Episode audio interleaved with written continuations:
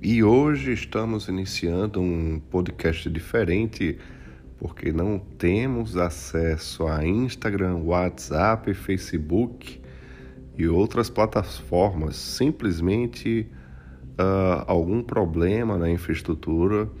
É, o grupo do Mark Zuckerberg se pronunciou nos Twitters e outras plataformas, uh, afirmando que vai procurar uh, ver o que ocorreu né, nessa instabilidade no dia 4 de outubro em que simplesmente o WhatsApp está fora, Instagram fora, Facebook fora, muita gente migrou para o Telegram, ele também está fora.